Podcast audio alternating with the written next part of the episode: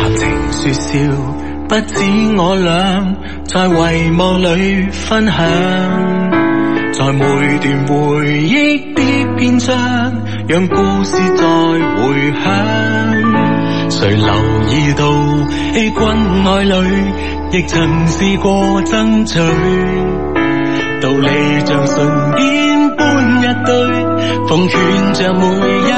位一對。樂觀不只是我，自信也發現很多，然後愛着每段故事那一個，就連明月光，怎麼接下一句？誰人在同居，飲初戀的汽水？說着誰在品鑑誰，要遇見每次燈淚，當密友成為愛侶，堪稱壯舉。原來無定數，天邊角落找到，明日便回想，收音機中倒數。記住微妙的暗號，要是你仍然知道，感動故事隨你可去到。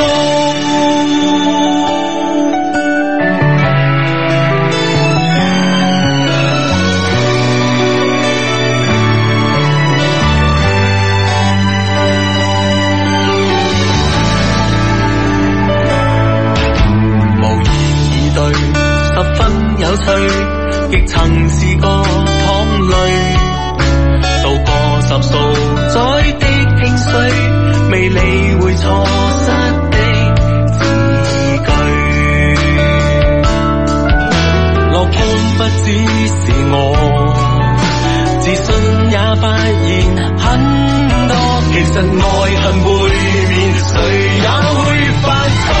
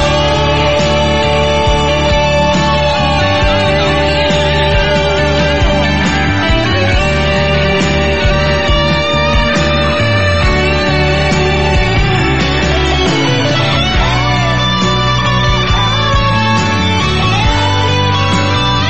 明月光，請跟接下一句。誰人在同居？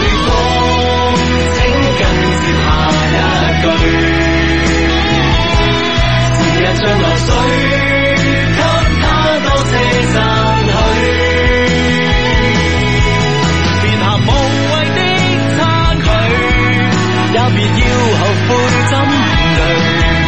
曾逝去，如舊愛侶，怎麼去追？原來無定數，珍惜過便知道。明日便回想，收音機中倒數。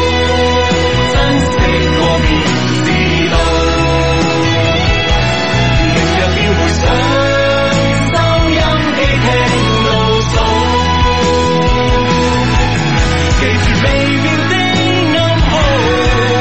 要是你仍然知道，希望節目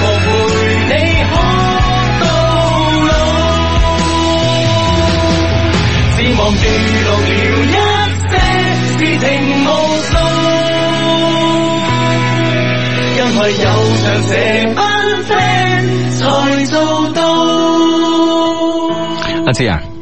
如果咧俾一個機會你咧，同一個身家五十萬億美金嘅人一齊食飯，哇！哎即係我我我我即係我要你俾時間我，即 係所謂嘅零啊嘛，轉過呢個彎過嚟，五十萬億 五十萬億美金身家嘅人食飯。啊！你可以問佢一個問題，你會問咩問題咧？诶、我我想問佢就係點解佢可以咁成功咯？最對於佢嚟講最重要嘅 係咩？人哋富 N 代啊，得唔得？得唔得？咁咁我都釋懷啊，係咪先有個答 案？即係我唔知呢個問題會唔會太大路啊終啦 於。安慰咗自己啊！哦哦，原來我計嘅原來我同佢冇咩唔同，就除咗老豆唔同之外 啊，係啦，即係都好釋懷啊，係咪 先呢件事？ 啊阿媽都唔同，阿媽都唔同啊！ 啊即係呢樣嘢係咯，但係呢個問題，你覺得會唔會太大路啦？咁嗱，如果唔問呢個問題，你會問咩問題啦？嗯，诶，唔問呢個問題，我我就問，我就會問佢诶、誒即係而家即係佢手掌住咁多嘅诶呢個財產啦，對於佢嚟講係佢係去點樣打理同埋使用嘅咧？冇概念噶啦係嘛，咁佢總係會有啲動作噶嘛，佢唔動作啦啊，即係所有嘢都進入晒正軌啦，啊哈自己就行咁錢生錢，錢生錢，嗱咁去啦。嗱，如果講你身上即係一诶、一出一入吓，即係都诶、誒都以億計啊，單以億為單位計嘅數係嘛嗯數吓，嚇咁、可能真係得一兩樣嘢嘅啫吓，係啊，可能一樣嘢嘅啫。咁佢好 多 樣啊！你真係 佢都係如果按億嚟計，佢都係五萬樣 啫， 五十萬萬億億五十萬樣係啊。啊！如果按億為單位，啊美金億美金單位啊，系啊，一萬樣，但你身上可能以億計嘅，即係啊啊，都係一樣嘅 啫，係咪先？ 咁但係但係咧，你你你唔會太珍惜呢啲喎，啊哈你次次一出就係成億噶咯，係咪 先？啊佢一出都成億噶，所以所以理論上嚟講咧，即係有啲嘢咧，自己自己好多呢方面啊，嗯其實你反而你唔會珍惜噶。 咁咪佢係咪啊佢珍惜係。即係更加大份額嗰啲咯，嗯即係我都可能即係會唔 會係呢方面都係了解下 咧？你會問咩啦？吓、你會問咩問咩啦？啊我我會我會等問，佢問你啊 我會問，即係我哋有冇咩合作機會 啊？系咯，咁樣咁樣只能夠咁樣啦。咁我當然我我呢個問題我我一見到佢就問咗啦，所以咧就有咗今次呢個合作啦。係嘛就？係咧呢個诶星期二晚啊，即係十月一號晚喺某呢個五星級酒店啊，廣州啊，咁啊荔灣區嗰邊嘅吓，咁啊大家諗下邊間啦吓，咁咧就我哋咧會同呢個咧诶法國波爾多嘅呢個牧童酒莊吓，咁好多廣東人啊就中意叫武當嘅。冇當啊，系啦，啊武當咁啊，同呢個牧童酒莊咧，我哋咧诶一些事一些情咧，會同佢咧聯合搞一個咧品酒晚宴，系啦，咁啊呢呢個咧就係話 喺 Hugo 問咗呢句合作之後 咧，吓對對方诶，我唔唔知對方有冇思考啦，啊 反正就有咗呢個合作啦。 就得合作啦，係啦，咁啊，咁咧就誒、呃、當然啦，咁啊誒嚟自呢個武當啊羅誒、呃、武當嘅呢個酒莊啊，我哋又叫牧童啦，牧童呢個莊咧啊，咁咧佢哋嘅品牌大使啦，就會過嚟啦，羅斯柴爾男爵啦吓，嗯咁佢會過嚟嘅。而家講緊咧就係有五十萬億美金身家嘅咧，就係、呢個羅斯柴爾家族咁啊。係如果大家咧睇過呢個貨幣戰爭呢本書咧，就應該咧對呢個羅斯柴爾家族咧係有都了景解。仰有加，系啊 系啊系啊！據聞佢哋诶唔知掌握咗全世界唔知百分之幾嘅財富噶嘛，係全世界百分之幾喎。係啦，咁啊就係佢嗯哋呢個家族咁啊，咁啊呢個家族咧咁啊會同我哋有合作啦，嗯吓啊 真係 嗱真係係 真係呢樣嘢 真係，識講嘢真係唔同啲係啊啊， 零舍唔 同啊。羅斯柴爾羅斯柴爾家族同咧诶我哋一些事一些情合作，係啊即係呢件事啊， 十月一號啊喺係廣州嘅某五星級酒店咧，係就會有呢個咧就係酒宴吓，啊系啦，呢、個个豪門夜宴咁啊，咁啊，诶、今次咧就係呢個報名嘅呢個費用咧，就係創咗我哋呢、個个诶诶、誒一些事一些情咧開節目以嚟嘅最高，嗯哼，啊係一千二百八十八一位，係一位。一千二百八十八一位啊但系，呢個位數咧又啊好珍稀喎，係啦即係關鍵就喺呢全個中國咧只限十位，十位，係嗯嘛咁啊，所有嘅名額咧都會喺我哋一些事一些情呢度咧出嗯現㗎嘛，系啦，冇錯啦。咁當晚咧，我哋咧就诶、呃已經確定咗咧，大家可以飲到咩酒咧？就係飲到呢、個當然啦，啊嚟自呢個牧童酒莊啦，咁啊牧童羅斯茶茶爾一二零一二嘅，咁啊诶两支一定會有噶啦。咁啊另外咧，佢旗下咧都有嘅呢、個个呃旗下酒莊啦、單人舞啦、雙人舞啦呢啲啊，我哋廣東咧通常咧叫做單公仔啊、孖公仔啊咁樣啊，嗯係啦，咁咧都會有嘅，而且咧啊酒莊方面咧就話會帶啲特別嘅驚喜俾我哋。啊！呢、個驚喜咧，可能咧就話超出呢三款酒之外嘅驚喜。哇！嗯啊，即係有住咧呢啲驚喜嘅期待咧，都將會出現喺十二月一號晚啊呢、個夜宴上邊，係嘛？哼，系啦，冇错啊啦咁。啊，即係當然啦，呢驚喜驚喜咧，即係俾到呢十位嘅朋友啊。嗯哼。嗯哼，系啦，冇错啦。呢、個个 friend 话，诶、即系搞股市投，诶、搞股市投机嘅嗰条友咁啊。咁佢家族咧有好多唔同嘅生意嘅，好多唔同嘅投資嘅，系啦，咁啊股诶、股市嘅投資咧，當然投機啦、對沖啦，都係佢哋家族咧诶、誒其中一門生意 啦，咁啊。係但係咧喺呢個诶、誒我哋咧成日講話名莊酒、名莊酒、一級莊咁啊。喺呢個波爾多嘅呢、個诶、誒一級莊裏边咧，其實咧五階級莊裏边咧，佢哋诶羅斯柴家族咧，其實擁有兩個嘅。啊，即係有有兩個呢個酒莊係嘛？係啦，一個咧啊五就分之二啊嗯一個咧就拉菲啊，拉菲羅斯柴爾，咁啊，另外一個咧就係木桐羅斯柴爾咁啊。係啦，喺呢個頂級酒莊佔咗五分之二嘅呢個家族入邊咧嗯吓，嚟緊嘅十二月一號咧，將會喺廣州咧同我哋有一個活動啊，有一個豪華夜宴啊。嗯，系啦，咁啊，同大家講講啦，咁啊，诶，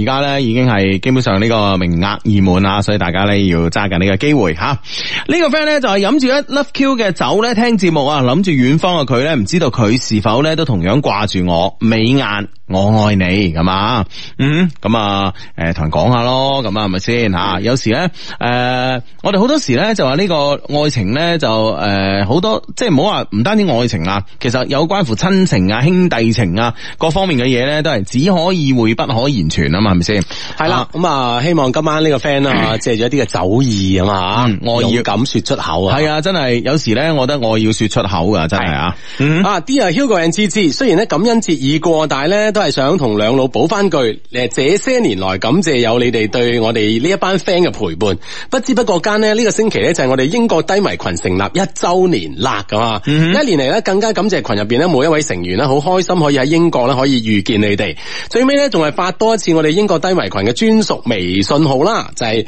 五三零九七九六一二啊，五三零九七九六一二，歡迎更多嘅英國 friend 咧加入嚟啊，Alex 啊喺微信上面咧同我哋講感恩節快樂，嗯多謝你 Alex 啊，多謝你啊，Alex 啊！啊呢、個 friend 咧就話，唉，聽呢個節目咧由單身咧到單身，喂，即係即係單身到單身咧，聽起身中間都有啲波瀾起伏，中間肯定有過程嘅。係啊，如果唔 係就一路單身就係啦。一轉眼咧就十年啦，而家咧有目標，但其實咧我驚失敗啊。同佢出嚟咧都傾得幾好嘅，但係微信上咧好似咧唔係好傾咁喎，點算咧咁啊？咁我覺得咧出嚟嘅話咧，既然咧大家肯出嚟嘅話咧，就算同你唔好傾嘅話咧，都會咧即係硬住頭皮都傾落去啦，係咪先啊？啊，即係有一句冇一句都好係嘛？。系啊，即系唔会话大家我都肯出嚟同你见面啊啦，出嚟同你倾偈啦。但系大家咧仲系呢个诶、呃你讲咩啊？我唔知点答啊，就系哎好闷啊，不如走啦咁啊 山水。系啊，即系好少系咁样噶嘛，系，即係好少不歡而散啊噶嘛，係 咯係就咯有啲係咯尷尬咁嘅情景啊。嗯，所以咧就诶、呃有時出嚟見面咧，诶、大家好似覺得都幾好傾喎咁啊。但喺微信點解唔好傾咧？咁啊，呢個原因咧就在乎於咧就係呃有時咧即係微信我可以更加自我一啲啊嘛，係咪先吓？嗯我唔需要面對住你同事，甚至乎唔需要咧你一诶、呃你一有咩同我講咧，我就即刻要復翻你噶嘛，係咪即係先？唔需要太多咧，兩個人面對面嗰種嘅诶所謂嘅禮貌咁吓，係咯係咯即係可能咧就會更加即係率性一啲啦，可以啊。嗯啊！呢、個 friend 又低迷啊，阿勇佢話聽節目十年啦，好少留言，即使留言咧，覺得讀出嘅機會都甚微。今晚留言咧係有目的嘅，嗯借兩老兩兩老嘅金口嚟打動未來女朋友。阿玲係嘛？嗯喺低迷圈入邊咧，可以認識你咧，係我嘅福分。希望咧，你可以成為我嘅未來女朋友。讀出嘅話，佢就應承做我女朋友噶啦。哇阿勇啊，恭喜晒，恭喜晒先係嘛？係啦，其實咧，诶呢呢啲女仔咧係咩心態咧？set 一個咁樣嘅一個即係一個咁嘅要求俾呢係個男仔嚇。系啊系啊，系到底系俾面我哋咧？ 定 我諗呢個肯定係大前提啦，係嘛？因為佢哋喺喺低迷圈入边識噶嘛。定系咧系咪都要扭拧下咧？系咪先？你知啊啦，女仔啦，有时咧明明都應承啲嘢啦，但係梗梗要扭拧下噶嘛。即係設計一啲嗯嘅條件障礙咁吓，係啊等你去作作一番努力咁啊。系啊，啊，咁啊，當你努力嗰時咧，咁啊，佢喺隔離咧就诶、呃看在眼裏，喜在心頭啦，係咪先啊？係嘛啊，呢、個傻佬為會為我诶、呃、會為我肯做呢啲事喎咁、樣啊哦啊，啦，咁啊，即係更加係，其實呢樣嘢係即係好高端嘅刷存在诶刷存在感，啊係啦 同埋刷地位啊，我覺得係。 即系显显示啊自 己啊呢个身份啦啊係，嗯或者同对方讲啊，即系识到我真系來之不易啊。系啊系啊，其實好多男仔咧做緊一啲咧，即係诶、呃即係女仔咧會設置一啲嘅障礙俾佢啊，啊為達至呢個女仔要求咧，就不惜诶、呃不惜點樣啦吓，放不低惜自血本，系啦，放不低惜自血尊本啊，啊，放低自尊啊，咁樣去做啊，其實心裏边都係諗住好好你好嘢 啊，有朝一日啊系啦，等等你啊，做咗做咗我條女咁 啊，你又知， 所以咧都都即系心甘命抵啊，係愿意去做系嘛？佢谂住我仲有後着咁啊。係咯係咯係咯咁 啊。呢個 friend 話志哥啊，小弟不才咧，而家都飲緊呢個波爾多，啊啊哈哦可惜咧得我自己一個咋，哇！唉，真係獨自咁飲酒，輕輕都啊，嗯都有啲齋喎。系啊系啊啊哈，哇！揾個人相約下咁得唔得咧？咁啊， 可以諗一諗計係嘛？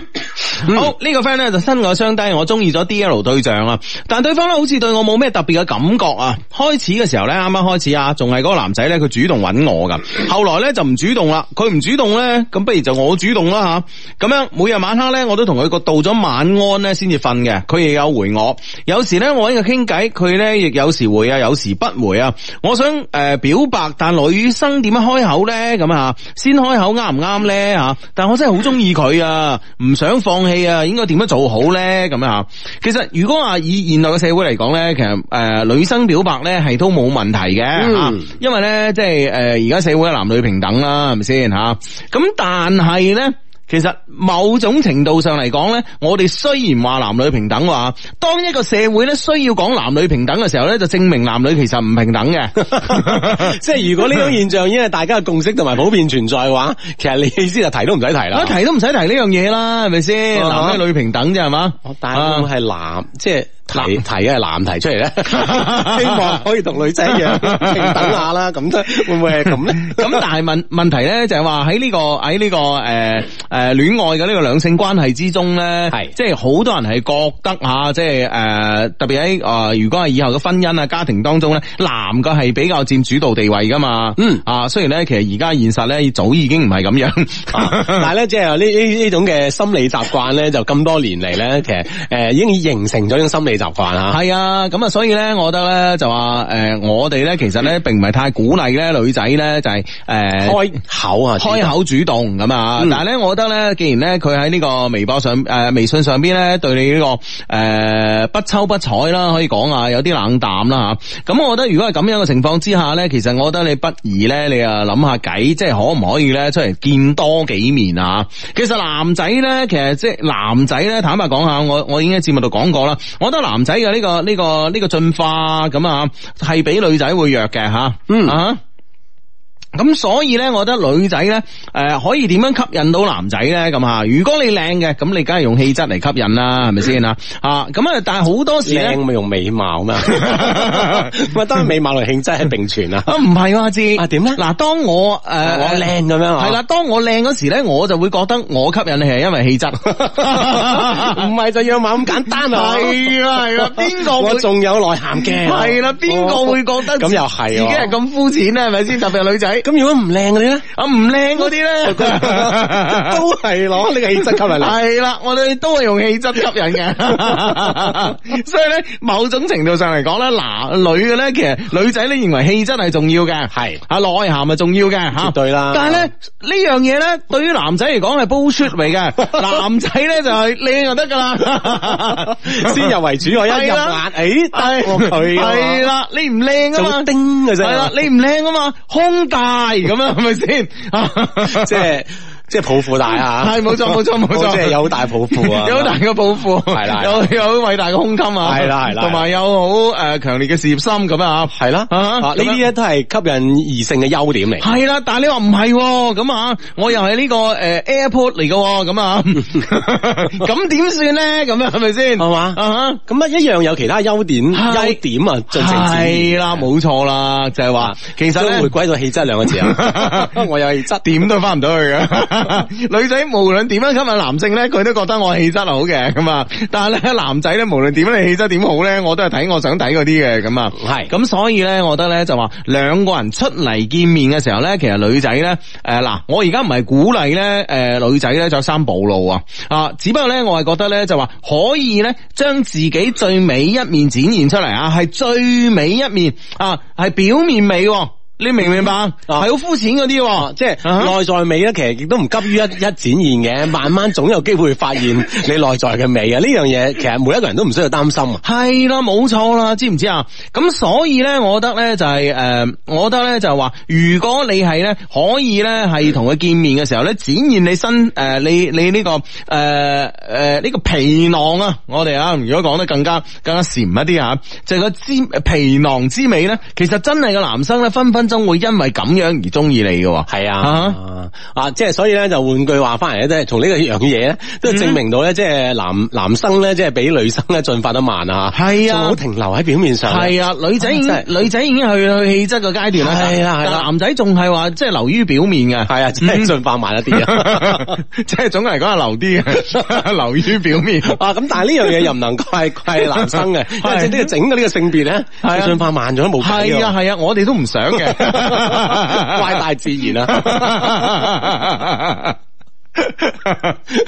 系啊，咁所以你真係真係呢樣嘢冇辦法。我同你講啦，真係嗱，有時啲女仔咧真係诶、呃即係同大家即係講一句大家耳熟能詳嘅说話，就係呢個世界咧係冇醜女人嘅，只有懶女人嘅。係啊，呢句说話咧，其實咧我係即係非常之認同同埋贊成嘅，因為其實當然啦，身邊咧各式各樣嘅呢、個个呃女性朋友都會有吓，嗯但系你會見到咧，真係嗰啲诶好肯花時間啊、花功夫啊，喺自己嘅呢、個个呃容貌啊、外表上面嘅女仔咧，佢係真係日久天長，佢真係會靚噶。嗯 哼，係啊啊，因嗯為咧佢即係佢有住一顆咧，即係令到自己好美麗嘅心咧。其嗯哼實呢呢樣嘢咧就係佢所有嘢嘅動力嚟嘅。係咁自不然咧喺各種嘅動力同努力之下咧，嗯人咧係真係會越嚟越靚噶吓。嗯啊，係係啊啊，呢樣嘢咧一定要堅持。係，啊，甚至乎咧，诶、我係有個 friend 咧，就係話，诶、佢咧就係诶点样俾個女朋友吸引吓，啊，佢覺得個女朋友好靚，但係即係我就覺得呢啲嘢各花入各各各花入各眼啦。 當當然唔可以，即係大家都一樣咁嘅形態。系啊係啊，但係咧，我真係我真係好奇怪，有一日咧，我真係忍唔住，我問佢啊啊哈我問佢，喂阿 Jo 啊，咁啊，咁忍唔住 咩？你睇你嘅人真係。啊 即係即係唔係，但係即係我哋要了解呢個社會啊，你明唔 O 明 K 白 O 啊 K，即係多角度啊，啊係多維度咁去了解呢個社會。了解呢個社會，其實我嗱我以我本人嚟講咧，我係好中意咧，從呢個社會唔同角度咧接觸唔同嘅人嘅，所所以以女咧。 性啊， 嗱，呢個世界有女係有仔嘅， 係咪先？你知唔知你你可以接觸呃女性嘅同時，一定咧女性接觸到男性 你係咪先？好好啊好咁咧，其實咧就係即係我嗰日真係忍唔住，我話阿 Jo 啊，咁即係。啊啊啊啊啊啊邊個咁啊，即係唔好再講啦即係啊邊個即係啊佢一成咗成為太太未啊？未啊嘛，哦未啊哇哇佢哇到底點樣可以吸引到你咧咁啊？即係我你問得都好婉轉唔喎。係， 我當然我我俾佢嘅感覺咧，就係我覺得你真係咁優秀啊！係係啦係啦，哇！呢、個女仔都係吸引到你，佢佢肯定有佢更加優秀之處啦。啊你明啊？咁先識講嘢啊嘛，即係係咪你先知嘛？阿嗯 Jo 咧就即係先抬抬到好高先啊嘛。咁啊，哎，原來咁優秀嘅你咧，嗯你都可以被人吸引噶喎。係啊，咁啊，咁原來咧就係原來咧即係诶呢個百般百般呢、個呢、個呢、個诶、呃求求求知之後咧 吓，呢個求知後真係好奇心，即係社會進步嘅動力啊哦，俾你呢個好奇心打動咗阿 Jo。系啊，佢咧就話咧，其實咧就話有一次，佢一開始咧見到個女仔咧，都覺得係普通女仔一個嘅，係啊，佢冇咩感覺嘅吓。嗯哼但係咧有一次咧，同佢同佢去街就睇電影咁啊，嗯咁啊、如果係诶诶，如果佢話冇記錯咧，就係唔知睇睇得出咩诶、呃打打殺殺咩變形金剛二啊三啊咁樣啊，即係類型嘅戲啊。系啦系啦系啦系啦咁啊！哇，女主角通常好索噶嘛，嗯哼係咪先？係即係變形金剛女主角索噶嘛，係嘛，其他都係機器。 咁啊， 啊唯一一個男主角係一般啊嘛，其實男仔點解中意要睇變形金剛咧，第一就係話嗰個男主角同我哋一樣都係普通人，又唔係好靚仔，係咪先 啊？但係女主角關鍵瘦啊，但係一個咁瘦嘅女主角中意佢喎，哇滿足晒啦，係咪先？咁啊係， 咁啊係啊呢種心理嘅認同感喺度啊。系咁啊，哦跟住咧，佢話出嚟嗰陣咧就誒、呃出嚟嗰陣咧就突然間即係誒從暗嘅地方就行行行出呢個走廊啦吓，係咁啊睇完戲啊走廊，咁啊女仔咧就行前邊㗎，行後邊，突然間咧佢見到咧個女仔咧嗰日咧着件衫咧係有啲絲蘇嘅啊。啊蘇系啊，係一啲私蘇嘅。咁咧就咁咧，佢咧就即係見到咧個女诶呢、個當時仲未係個女朋友咧，呢、個女仔咧係戴一個咧墨綠色嘅一個 lace 嘅 bra 嘅，係嗯，啊係佢就覺得好特別啦。哦，即係嗯即係喺佢咁細心嘅觀察之下咧，就觀察到一啲特別嘅嘢吓，係啊好特別啊，即係佢話佢以前咧見過白色啦、肉色啦、吓粉紅色啦、黑色啦、紅色啦咁啊，嗯哼，但係真係但呢種顏色就相對少見啊，係，啦，墨綠色嘅一個诶、呃一個 lace 嘅 bra 嘅。嗯，啊！佢從此之後，佢就覺得呢個女仔係有與眾不同嘅另外一面嘅。哦，啊好想探個究竟，係啦，係啦係啦，但係嗰個魚係咪真係 嗰個魚啊？唔真係唔知啊。反正就好想探個究竟係啦啦，反正個語好想了解係呢個女生啊，係係係，咁所以咧就係話誒，所以咧就話誒、哎、開始啦。即係當一個人咧對另外一個人咧有好奇嘅時候咧，就係佢哋兩個咧正式開始嘅一個序幕啦，嗯係咪先？喂，我完全對佢冇 feel 嘅係咪先？係啦啊，即係一啲都唔想了解你嘅話，咁點可以有兩個人開始嘅機會咧？咁啊？冇咗啊。啊哈，所以咧，嗯一個人咧好想了解對方嘅時候咧，其實係呢種好感咧就係係產生咗 啊。係啊，係啊，係啊，嗱，嗯所以咧，嗱，即係點解話我哋呢個節目係一個女性化嘅一個誒誒一個誒高端咁啊高端時尚節目 咧？高端時尚嘅女性化節目啊，係啊係啊，真係原來係有原因噶。啊係係啦係啦，即係我哋處處咧都會幫好多嘅女生啦吓，去考慮啦嗯吓，去將喺面對男生嘅各種嘅情況之下啦，如何面對啊？嗯呢個 friend 話我正喺度坐緊二四四 A 啊公交車翻屋企，原來咧司機哥哥都係低迷啊！一上車咧就聽到雙低嘅笑聲啊！司機哥哥行車注意安全 啊！啊係 啦，安全第一啦，係嘛？啊，呢、個 friend 喺微博度同我哋講，佢話其實我以前咧，诶、同唔係好中意嘅女仔傾偈咧，都嗯好放得開噶，係但係咧。對，但係咧對住佢我就做唔到，最主要咧就係怕把握唔好個度，嗯即係對住呢個佢吓係，太放得開咧就容易成為呢個婦女之友啦，係放唔開咧又感覺走得太遠㗎嘛係自問出嚟嗰陣咧都可以傾得好地地嘅，有咩辦法可以把握好呢個度咧？好煩啊，成日都諗住佢，嗯話真正面對自己心儀嘅人咧，其實我相信咧呢種情況亦都都係正常啊。好普遍啊啊，！多少有啲緊張、忐忑、不安咁嘅情況好啊。普遍啊！其係實咯真係對住咧自己中意嘅女仔咧，反而咧就施展冇唔咁到冇咁係放得開啊！嗯你唔放放唔開，你施展唔到你嘅才華啊嘛，係咪先？同埋咧，我同你講啊，即係根本上咧就係、呃根本上咧有一個另外一個原因。嗱，我哋首先冇講話佢係咪普誒誒口才好啊，諸如此類嚇。係嗯，而係咩咧？而係咧呢件事嘅根本嘅原因咧，就係呢個科學統計我哋嘅。係科學統計我哋咧，就話我哋每每個人咧，每日咧，其實咧，你講嘅廢話咧，係多過呢、個多過咧有價值嘅说話咧，係多多聲嘅。嗯哼，即係講話含金量唔係太高啊。系啦，冇錯啦。咁但係對诶、呃你當你對住一啲普通嘅女性朋友嘅時候，你咪即管講廢話咯，係咪先啊係？啊，其實咧，大家我哋都每日都習慣聽廢話同埋講廢話噶啦。但係當你中意一個人嘅時候，你梗係希望你同佢講句每一句说話含金量都好梅赛德斯奔驰 Smart 授权经销商仁孚怡邦提提你，而家收听紧嘅系一些事一些情。系啦，咁啊，人夫怡邦咧呢、個个诶专、業业咧，其實咧就係話诶销售啊，同埋維修呢個 Benz 嘅，咁啊梅賽德斯奔馳嘅，咁啊，咁咧佢哋咧喺佢嗰度買車咧，我覺得咧係零舍咧信得過嘅。係啦，但係有足夠嘅即係售前啊、售後嘅保障係嘛？嗯，系啦，冇錯啦。咁咧講開呢樣嘢啦，我哋之前咧，我哋诶、呃上個禮拜啦，我哋有一個女神速遞嘅活動，啊上上個禮拜吓，係咁咧就诶、呃我哋咧當日咧都拍咗啲片嘅，咁啊上個禮拜應承大家咧就我將就佢攞腳剪咗出嚟 啦。 系啦，上個星期啫，應承大家剪出嚟俾大家睇睇咁啊，係咁啊，經過一個星期腳嘅努力，系咁啊，估計咧，估計估計估計咧，星期二應該咧可以擺上我哋嘅微博嘅呢個訂閱號啦，俾大家睇睇微信啊，微信，sorry sorry，係微信嘅訂閱號咧就俾大家睇睇噶係啦，啊啦，睇下我哋咧就係呢個即係女神速遞啊呢個活動嘅一啲嘅情景啦，係啊係嘛一啲花絮啦俾大家睇一睇下當時嘅情景啊嘛。系啊系啊，當時嘅花絮啊，當時好玩嘅地方啊，諸如此類咁嗯啊，啊。順便都睇下啦，我就求其剪下，睇下剪成點啦。嗯， 大家都唔會抱太高嘅期望啊，知係下啦，因為我畢竟 吓，即係我就左腳咁啦，黃金左腳係啦，咁啊，即係係咁係求其啦咁啊，係咁啱啱講起咧，就話我哋每個人咧，其實咧平時咧都係講個廢話嚟嘅。咁你見到一個你自己咧冇 feel 嘅女仔嘅時候咧，同佢講咗多個廢話咧，其實大家又習慣聽，亦誒聽過咧，亦誒講個習慣講聽過咧，嗰個亦習慣聽啊。 係啦，因為講嗰個咧，佢心理負擔唔係太重啊，可以隨口嚟啊嘛嗯，。咁所以咧就係呢樣嘢咧就係誒呢樣嘢咧就係話。但係咧，當你見到一個咧，你好中意嗰嗰個女仔咧，哇！你希望你字字珠璣噶嘛，句都金句。係 啊，咁所以你咪講唔出嘢咯，咁係咪先？我哋有乜可能字珠機啊，句句金句咧，係咪先？係啊啊，咁啊，所以所以咧就喺呢度，並唔係你緊唔緊張嘅問題啊，而係呢樣嘢咧就係話我哋每日我哋講嘅说話嘅含金量就決定咗我哋係咁樣。你想你想將嗰日，哇！我要講一啲含金量好高嘅说 話，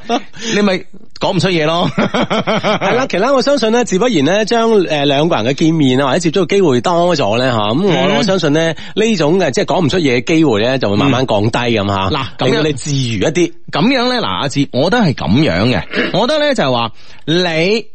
你要明白呢樣嘢，嗱，你唔好追求咧你自己字字珠璣，嗯哼啊，唔好追求你唔好要求咁高啊，對自己啊。冇要求句句金句。啊，因為咧，你要你須知都要明白呢、個世界咧，我哋既然咧每日咧講嘅廢話咧，啊係百分之九十五，而講嘅有用嘅说話咧，只係佔百分之五嘅呢個時呢、個情況下咧，係其實呢個女仔嘅本身佢都係每日會接觸百分之九十五嘅廢話，啊佢自己同時亦係講百分之九十五嘅廢 話，只係講百分之五嘅呢啲有內容嘅说話嘅啫。咁所以咧，咁啊，你唔怕同佢亂咁扯 啦，你唔需要自己句句金句，你明唔明白？系啦，啊即係唔好。俾咗咁多限制自己系啊啊，。你講到咁金咧，啲句咧吓，你有時真係接受唔到啊噶。佢真係唔知點接啊！你明唔明 白？你要佢將嗰百分之五提高提升成百分之九十五，係幾難嘅一件事咧？係咁啊，即係對方即係無謂啦，令到對方好為難啦，係咪先？係咁呢件事咧，大家可以輕鬆咁自由，按照原先嘅狀態咧，嗯進進行呢個對答咁就 OK 係啦啦，。所以咧，經過呢個科學嘅分析咧，我覺得大家就會明白呢件事咧 focus 喺邊度，去點樣解決，而唔係話，哎呀，我點樣放低心理包袱啊？我點樣如何如何調節自己心理，係唔需要嘅。科學講俾你聽咧，你係應該咁樣做，你就咁樣做噶啦。系啦，咁啊呢個咧就係根據咧即係好好好多嘅研究啦，嗯大數據嘅研究之下呢得出嚟呢個結果，係你按翻你嘅本性去行啊，係啦冇錯去行就得噶啦，係嘛？呢個 friend 咧叫做 Cardis 啊，今日咧三日基友咧旅行到咗啦，川西啊新都橋咁啊。雖然咧風景啊、雖然咧風景而過，但今日咧喺折多山上咧第一次見到雲海啊。仲記得 Hugo 咧去過四川水碧綠啊，我去過呢個地方唔記得咗水碧綠啊，系，聽日要去稻城啦，求相低咧讀 出求人品，第一次主持啊，咁啊 Cloudy 啊，無論如何咧，诶、女仔咧出門在外一定要咧注意健康，诶唔係唔係注意安 全，都要注意健健 康康都緊要 啊，注意安全啊！咁啊，當然即係如果我哋男仔同女生啊，你話去旅行嘅時候啊啊，。即係一齊去你先啊，系兩個人一齊去，特別係兩個人一齊去嘅時候，係咪先？哦啊，咁呢就呢個女仔如果佢健康唔好，其實都對我哋打擊都幾大嘅。 無論點啊，即係本身無論對邊個對自己打擊都大嘅，健康冇係嘛？ 你諗下，即係當時啊，所想象嘅所有嘢都發生唔到，啊係咪 先？仲要煲茶送藥啊係咪？空負咗係嘛，唉沿途美景啊嘛。呢個 friend 話經朋友介紹識咗一個大我十歲嘅男啊，位高權重，條件不錯啊。因不確定呢，自己是否能夠接受呢個十歲嘅年齡差，且本人呢比較啊慢熱啦，經中間反應呢，對方都覺得我太高冷啦，有啲難融化。我哋有一個幾月咧冇聯絡啦，最近聯絡翻，但明顯覺得對方咧比之前冷淡咗。係本人條件不差啊，內在外在該有的都有啊。嗯如果現在仲係想同對方進一步了解，應該點做好咧？咁樣、嗯哼，啊，Fiona 啊，嗯哼，嗱，我覺得咧就係呢樣嘢啦。而家睇得出咧，Fiona 咧其實咧佢係唔 care 呢個男嘅，即係慢慢接。受咗呢個年齡差啊。係啦，只不過咧一開始咧嗱，一開始咧我係覺得咧就第一即係話大十年啊，呢、個年齡差自己接唔接受得到啦吓咁啊。即係要諗一諗啊，系呢樣嘢係要諗一諗。第二咧係诶本人比較慢熱啊，小弟不才啊，嗯我識親嘅靚女咧個個都慢熱 嘅，特別咧即即係係無論佢真定係假，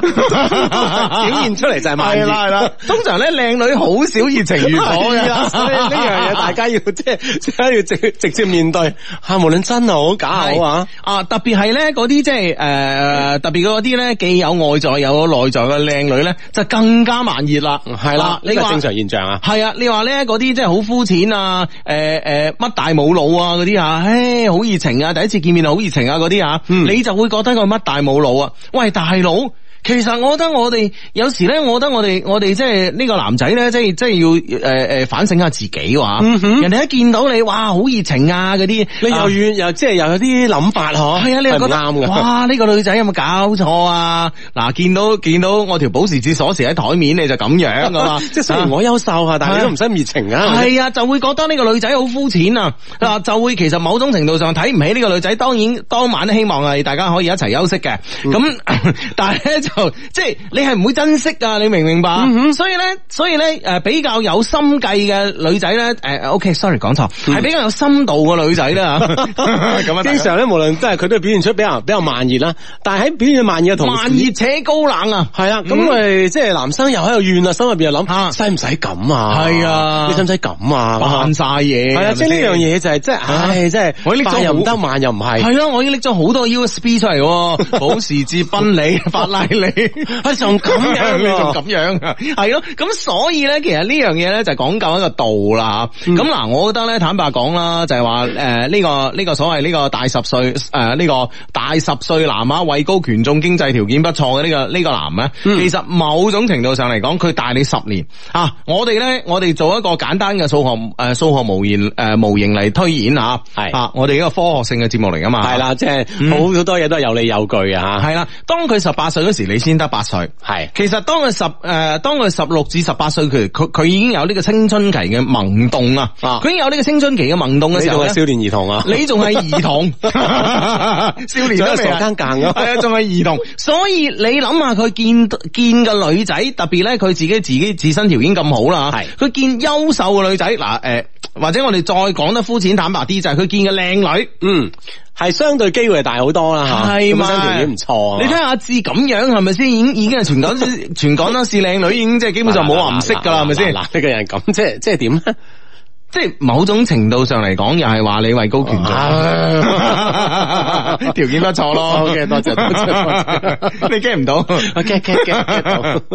係咁樣。咁嗱，所以所以阿志，你諗下係咪先？嗰個男嘅見見男嘅早進入感情世界咁多年，係早進入十年啦係啊，自己條件又好，見咁多個靚女，見你見你咁樣所謂嘅慢熱，人哋咪覺得你扮嘢咯？你明唔明白？啊即係其實佢都同中間反應啊啦。呢個呢呢個男生覺得係即係我哋誒嗯我哋嘅 friend 嚇太高冷，有啲難融化㗎啦。嗯嗯嗯，啊系咯。咁其實呢樣嘢就係話，诶，人哋嗰個男仔啊，坦白講啦，即係即下口得啫嘛，係咪嗯先？啊，如果唔即下口得，咪話哇呢個女仔咁扮嘢嘅，使唔使啊？誒？使唔使啊？咁樣咁，啊哈所以呢樣嘢咪，唉，呢樣嘢就係呢個度啊，真係難把握咯，係咪先？係咁啊！經過呢個一個月之後，慢慢咧，其實我哋嘅 friend 咧，其實即係心理上已經係可以認可同埋接受呢個十年嘅年齡差噶啦。咁喺呢個時候咧唔，係，我覺得咧係哦我哋、我哋呢個 friend 咧 Fiona 嗯咧，其實佢係某種程度上嚟講咧，佢係 set 咗一個誒 deadline 俾自己，誒、即係誒唔係講 deadline 啊，set set 咗一個所謂嘅適應期，係啊俾對方嘅，但係諗唔到對方咧係咁冷淡啊啊唔係對方嘅要求呢、個呢呢、個呢、個期限咧係短過 Fiona 自己 set 嘅，嗯啊，對方咧就可能幾日就誒咁啊嘅你。喂，通常識三日都上噶咯喎，係咪先吓？喂，啊哈而家仲咁樣扮晒嘢，第哥啊啊哈，next 啊，咁啊，係咪先？咁我我哋唔一定要咁樣分析嗰呢個即係 Fiona 想識呢個係男生咁嘅噶知，你自己都係咁我就啦係唔係咁，所以我先質疑你嗰個咁嘅認法。嗱嗱，啊我就以身說法，我就唔係咁嘅，你唔係咁啊我唔係咁嘅，唔係咁你嘅。係覺得兩日嘅 啫，三日已經太耐。你嘅人真係真係係咁嗱，所以咧，我覺得無嗯論如何啦，咁啊呢個時候咧，诶、對方咧已經已經咧覺得有啲不冷淡咗啲啊，唔啊唔嗯對方其實不耐煩啊，唔係所謂冷淡，係不耐煩啊，分分鐘咧已經有新嘅 target 出現嘅時候，咁啊 Fiona 應該點做咧？咁啊，咁我覺得咧，首先咧就要將所有嘅呢個诶壓力咧都要俾 Fiona，你要將呢個壓力咧俾呢個中間人啦。係。嗯嗯哼，係啦。即系话诶，传递出呢个信息系嘛啊，即系诶，點解其實咧，你唔係一個咁樣嘅人吓，啊嗯起碼讓中間人咧向對方闡述嘅時候咧，嗯诶，你係一個咁優秀且唔係咁高冷嘅人啊，嗯系冇錯啦，咁啊，咁啊呢樣嘢咧就衰硬啦，你聽下字吓，Fiona。 點會衰啊？係咪先？對方知道啊即哦，唔係咁嘅咁哦啊，你阿志你講完啦，係咪啊先？你嚟嗱你嚟嗱，對方咧，如果據我推測咧，就係覺得 Fiona 扮嘢啊嘛，係係咪先？嗯哼哇，呢個女仔咁扮嘢啊，唉，以為自己自己好巴閉啦咁啊，咁然之後咧，誒嗰個中間咧又又過嚟傳遞口信咯，又話又話，喂，其實佢唔係㗎，佢本身咧佢係即係誒點點點㗎咁啊哈啊哈啊嗯啊啊，咁俾我聽到呢個説話會點啊？啊，扮嘢扮唔到落去啦嚇， 揾個揾個嚟揾個嚟打完場啦咁嗱啊！嗱嗱嗱嗱，呢啲人咧真係， 嗱你你睇你睇 Hugo 嘅內心嘅啦，就係咁噶啦咁冇樣。冇办法啊，冇辦法，即係即系条件比較好嘅男嘅都會咁諗 嘅。係啦，咁你咪死硬咯，阿志。我覺啊得如果唔係，如果係即係中間向我傳遞呢個呢個信息咧，我啊係反而唔覺得喎，嗯即係我覺得哦，即係起碼我 feel 到咧呢個信息咧係通過呢個女生傳遞過嚟㗎啦，嗯嗯即係女生係有呢方面咧一齊即係嗯好嘅意思咁樣。咁、嗯更何況我心諗，哇呢、個女生又唔錯喎，係咁既然對方都主動示好啦，係咁呢件事係可以繼續發展㗎喎。嗯即係我係咁諗喎，如果我嗰個男我係嗰個男生嘅話。嗯。哦，會唔會係咁樣咧？一一一個思考嘅嘅嘅路數啦嗱，我咧，反正嗱，你就講你嘅方法啦，你啊俾幾大唔俾我講完我嘅嚇，方法啦。咧，繼續繼續繼續，我嗱我我講完啦啊啊，你講完啦係咪先到你？O K，咁啊，Fiona 你信佢係弊啦啊。咁咧就 真係呢個人，嗱，Fiona，我覺得係咁樣啊，Fiona，我覺得咧就係話，诶、你咧要俾壓力呢個中間人要做啲咩事咧，就係呢個中間人要 set 一個局啊，令到你哋咧好不其然咁樣撞到，而你嗰日咧亦係要着得鬼火咁靚，啊你明唔明白？索到咩係啊啊索到啪啪聲。雖然咧啊，廣東個冬天啊，而家講緊係冬天啦，但係都唔係好凍啫，係咪先啊？譬如話咧喺個 lunch 嘅時候見到咧咁啊，咁你耷低頭執紙巾啊，剩咧，哇！啲即係嗰啲啊， 咩髮線啊 嗰啲啊，髮際線啊，啊， 諸如此類，即係即係你明唔明白？你要你要你要引佢啊！啊哈啊！而家佢係覺得你你扮晒嘢咁冇癮啊，明唔明白？但我同你講啦，男性啦，好多人話男性用下半身思考啊，呢樣嘢我絕對我係絕對係反對嘅。我覺得咧係誒誒，其實咧先係眼部去思考嘅，男生用 用呢個視覺嚟思考嘅，你明唔明白啊？係啊，咁啊，當視覺傳遞嘅信息入大腦，大腦先將啲血液咧唔知點樣去谷落啲下半身度嘅啫，係咪先啊？啊，咁我哋要先先搞清楚男性咧係一個視覺嘅動物咁啊，係所以咧啊，製造一個不其然嘅呢個偶遇咧，反而咧可以重燃起佢嘅愛火，就唔需要咧中間由誒呢個呢個中間咧再再講咁多。係啦，咁啊之上咧就有會有兩種啊方法啦，有 Hugo 啦同埋阿志嘅方法啊，咁啊唔知嗯 Fiona 咧，你覺得喺喺邊種方法咧係令到容令到你咧係容易演繹嘅咁樣樣啊嗯？咁誒嚇自己把握啊，係但無論點咁啊，一個咁優秀嘅女生咧啊哈，真係唔使愁嘅嚇。唉，冇錯啦吓。好咁啊，呢個 friend 咧就係 Hugo 芝芝啊，第一次咧從自己車上邊啊，喺自己車上邊咧聽你嘅節目啊，感覺好爽啊！八年嚟咧，從巴士到摩托車，再到擁有自己嘅汽車啊，都有你哋嘅陪住啊！我哋咧相約定啊，诶、陪你哋到八十歲，咁啊多謝你啊，小龍啊，多謝你咁啊，我哋互相陪伴，大家到八十歲啦，咁啊 系嗯哎多謝多謝啊！诶，呢個 friend 話：，相低你哋晚上好啊！我係中山小欖嘅 friend，一年啊一度嘅菊花會又開始啦 噃。喂，你嚟唔嚟睇啊？我係曼聯嘅死 忠啊！啊話風一轉啊，突然間覺得今晚曼聯嘅防線睇唔睇擋得住呢個瓦爾迪咧？咁啊樣話佢已經一個賽季咧連續十場入波噶啦，呢個好勁啊，好勁啊！係啊係啊嗯啊，真係啦！今晚好似已經啊，頭先喺下邊都聽阿努力講啦，係吓，今晚有呢場波咁嘛。係啊，咁啊，佢仲專門俾咗個耀功能飲料俾我哋啊！佢話你今晚唔識瞓啊，睇波佢啊！話你飲咗呢樽嘢，飲咗呢樽嘢，你聽朝先有睡意嘅。 咁你做咩咧？ 你唯有睇曼聯啦，咁啊。系啦，咁啊，系啦，咁啊，菊花會咧，其實我。好多 friend 好多中山嘅 friend 啊，都邀請過我哋去，其實係我未參加過嘅真係。系啊系啊，但系咧我啊飲過一個诶、一個中山嘅 friend 送俾我嘅菊花酒，菊花酒啊啊，啊係啦係啦 o K 噶，好飲噶，嗯哼，係啦，咁啊，咁啊，呢啲盛會咧，相信係開心開心㗎嘛。嗯啊，今晚睇波啦，你曼聯死忠啊，系啦吓，呢個 friend 咧叫 Milk 一些事一些情啊，咁啊佢話相低啊，冬天係咪每個男仔都想揾個女朋友過冬嘅吓？最近呢，每個星期啊都會有男生對我表白啊，我直接咧就拒絕咗啦，哇啊連前度啊最近啊都問我要唔要同翻佢喺埋一齊啊。啊，哇傻啦！你當初咁瀟灑講分手，唔通我而家仲要俾機會過你？哼冇可能嘅。嗯， 係啦，雖然冬天啦，如果有有個人身邊陪伴咧，的確係即係暖意提升啦，嗬、嗯但係咧，我哋 friend 係有原則嘅，係嘛？係冇錯啦唔係所有人我都接受嘅，係嘛？喂，到底係咪即係冬天呃咧？係诶，零舍需要呢啲嘢係嘛？係啦，佢嗰度話，佢嗰度第一個問題就係冬天係咪每個男仔咧都想揾個女朋友過冬啊？我覺得每個女生都想揾個男生過冬啊，係嘛？哇，即係一郎情拍即 合，郎情接意一拍即合 喎，大佬。 即係大家都相互取暖喂，咯我點？解我點解我冬天我從來未，即係我點解冇未曾有咁嘅諗法咧吓？因為你一年四季都係咁諗啊， 你春夏秋冬都咁諗，你知唔知 啊？所以呢樣 嘢。即係冬天冇乜咁特啊別啦。係咯，冬天冇咩特 別，都係平常日子一個咁，你你明唔明啊？即係即係你呢啲人同普通人啊，真係咁嘅咩係啊， 啊，都矛好似有道理咧。 啊啊，啊！真係啊！唉，好， 呢個 friend 話相低一定要讀出啊，又係我啊，我 話嗯點咧？佢話。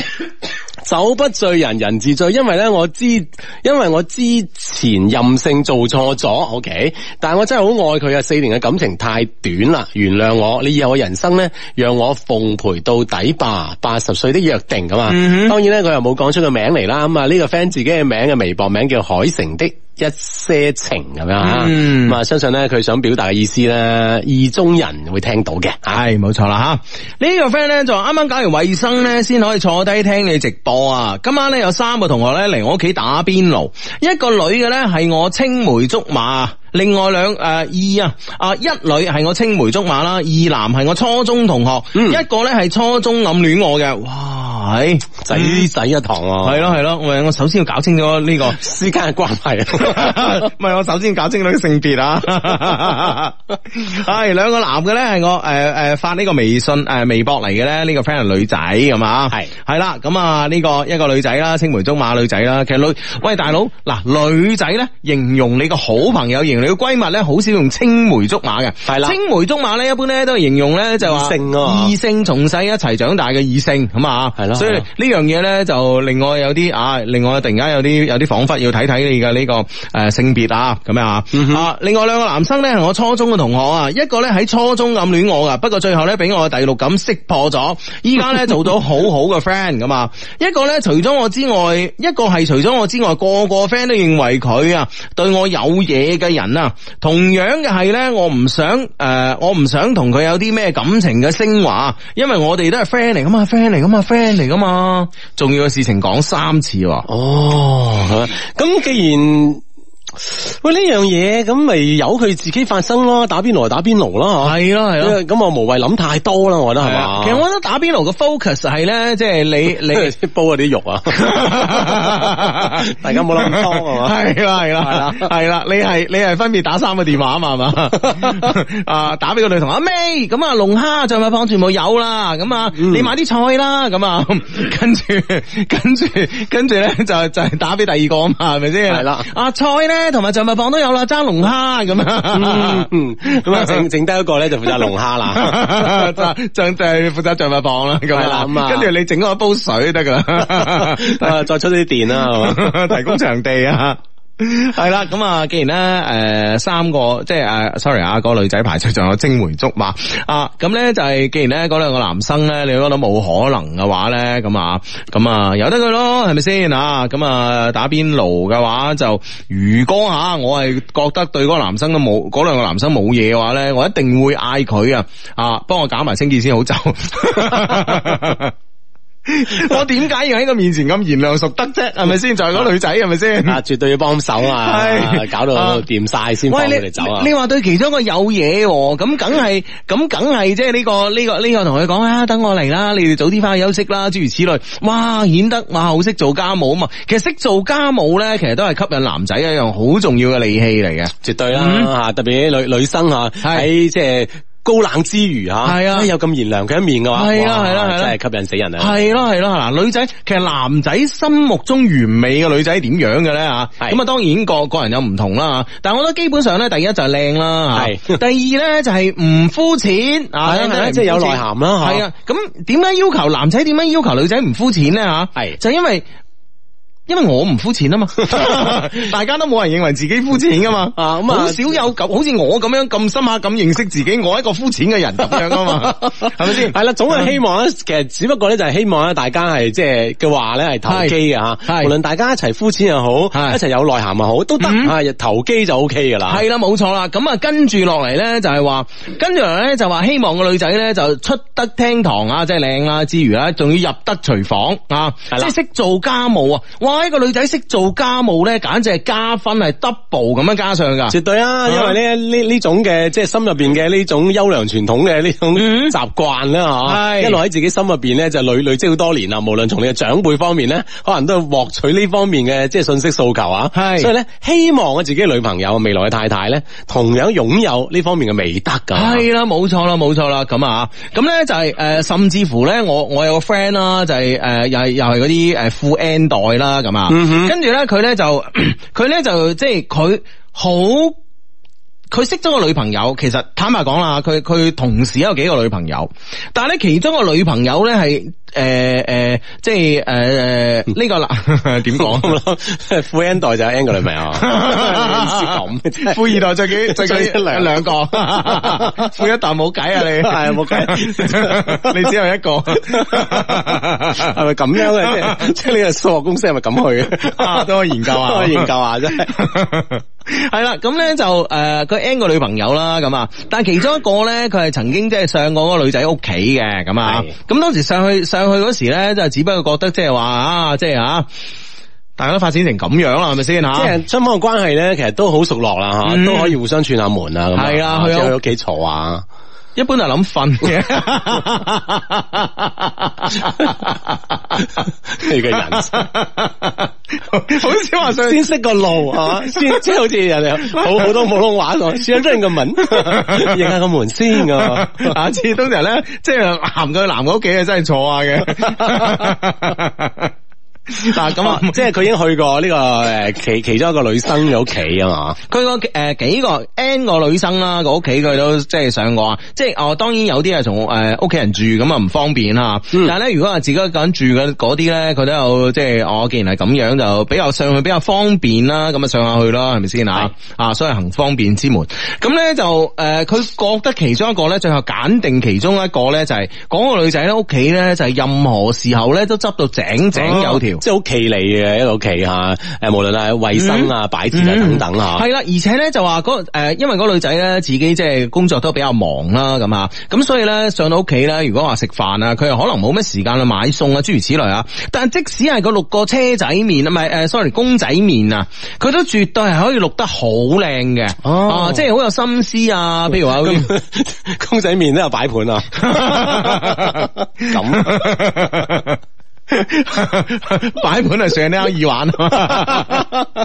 系咁樣，即係公仔面咧都可以咧做得幾靚嘅咁啊，嗯咁、樣令嗰個男仔咧好有呢種，即係呢個女仔會帶嚟好多家嘅感覺俾佢啊。啊嗯咁都知佢係娶咗娶咗呢個女仔啦，咁啊，咁當佢即係呃話诶準備結婚啊，同你講嘅時候咧，咁啊，咁其中咧都诶、呃都會有班 friend 咧就诶、呃一班 friend 裏边咧，其中都有人問佢啊，喂大佬啊，你請十個工人都 OK 啦，係咪先？啊，其實即係唔一定要求自己嘅哦嗯女朋友或者未來嘅太太咧，嗯需要呢一方面嘅技能係咪咁嘅意係思啊？啊，佢識執屋，識煮餸，係咪先吓？啊，又可以工人做噶嘛啊，？全部工人可以做噶嘛，係咪先？哇，呢樣嘢竟然可以攞到高分嘅咁啊啊！，即係就問佢係嘛？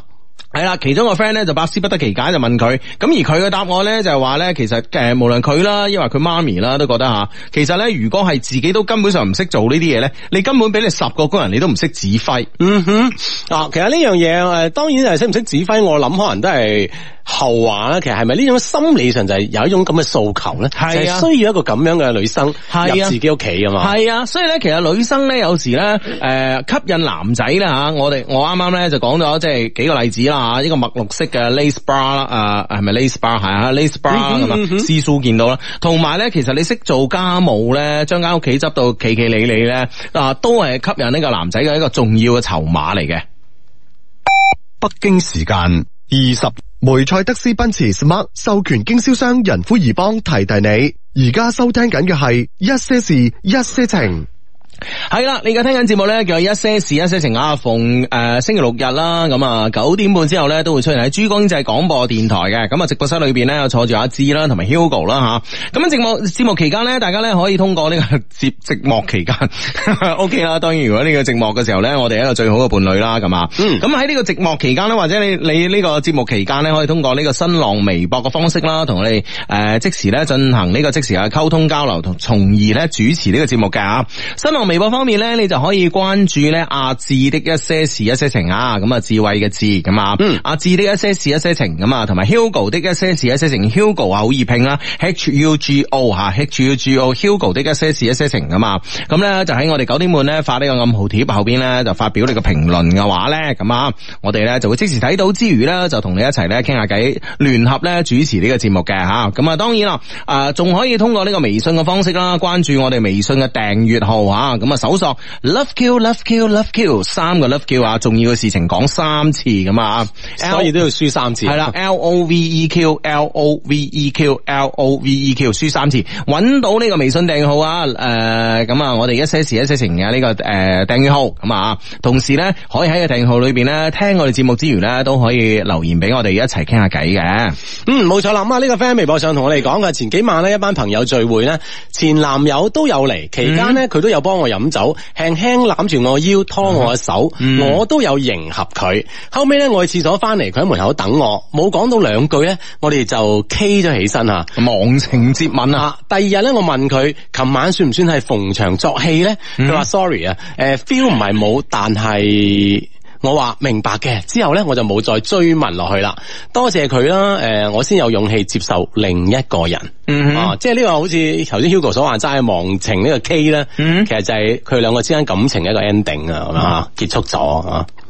唔係啩？即係如果俾係我啊，俾我唔係咁諗咯。但係即係 佢所表述就係多謝佢嘅前任唔係啦。誒誒，我一直咧就就喺度咧就喺度，即係你你一路讀呢個微博啊呢個 friend 吓，係我一路喺度諗咧，就第二日咧係咩情景之下，佢呢個前男友問佢咧？诶，係佢問前男友啊。啊，第二日我問佢啊嘛，係咪先？系啦，即系我电問佢话啩，我我觉得会唔会系 咧？啊！我如果俾我呢個想像想像中嗬，係係喺個即係大家誒、呃大家可能俾一個無謂嘅呢個誒呢、個誒、呃推銷嘅電話嘈醒咗嚇，嗯哼跟住咧誒誒大家喺呢、個。即系你当时嘅情景，佢两个系在一起嘅，梗係啦，系咩啊嗯？啊我我我嘅谂嘅情景，真系同你系唔同嘅喎。喂，我觉得系醒嚟之后咧，女生诶谂起呢件事，打电话定系微信问呢个男生，嗯你琴日點解要咁啊咁樣咧？喎？系啊，系係咪逢场作戏咧？咁样，啊，但係我嘅呢、個我諗到嘅即呢系你個第一感觉就系我第一個感覺就係話佢兩個咧瞓喺同一張床上邊啦吓，誒冇着或者着得好少啦嗯吓，而呢個女嘅咧依偎喺呢個誒男仔嘅誒心口，跟住個手指咧仲喺個男仔嘅誒胸肌上邊一路畫圈 圈，一路一路畫嘅時候咧咁。有画面感㗎。係啊，一路畫一路咧就問啊你真誒，我哋琴晚咁樣算唔算係逢場作興啊？咁啊，啊哈嗯，啊哦，咁咁啊，男生就 sorry 啊，男生就坐起身啊啊，sorry 啊，feel 唔係冇，但但係係咁啊行咗去廁所啦。咁啊佢本身就想講，但係不如再執翻劑啦咁。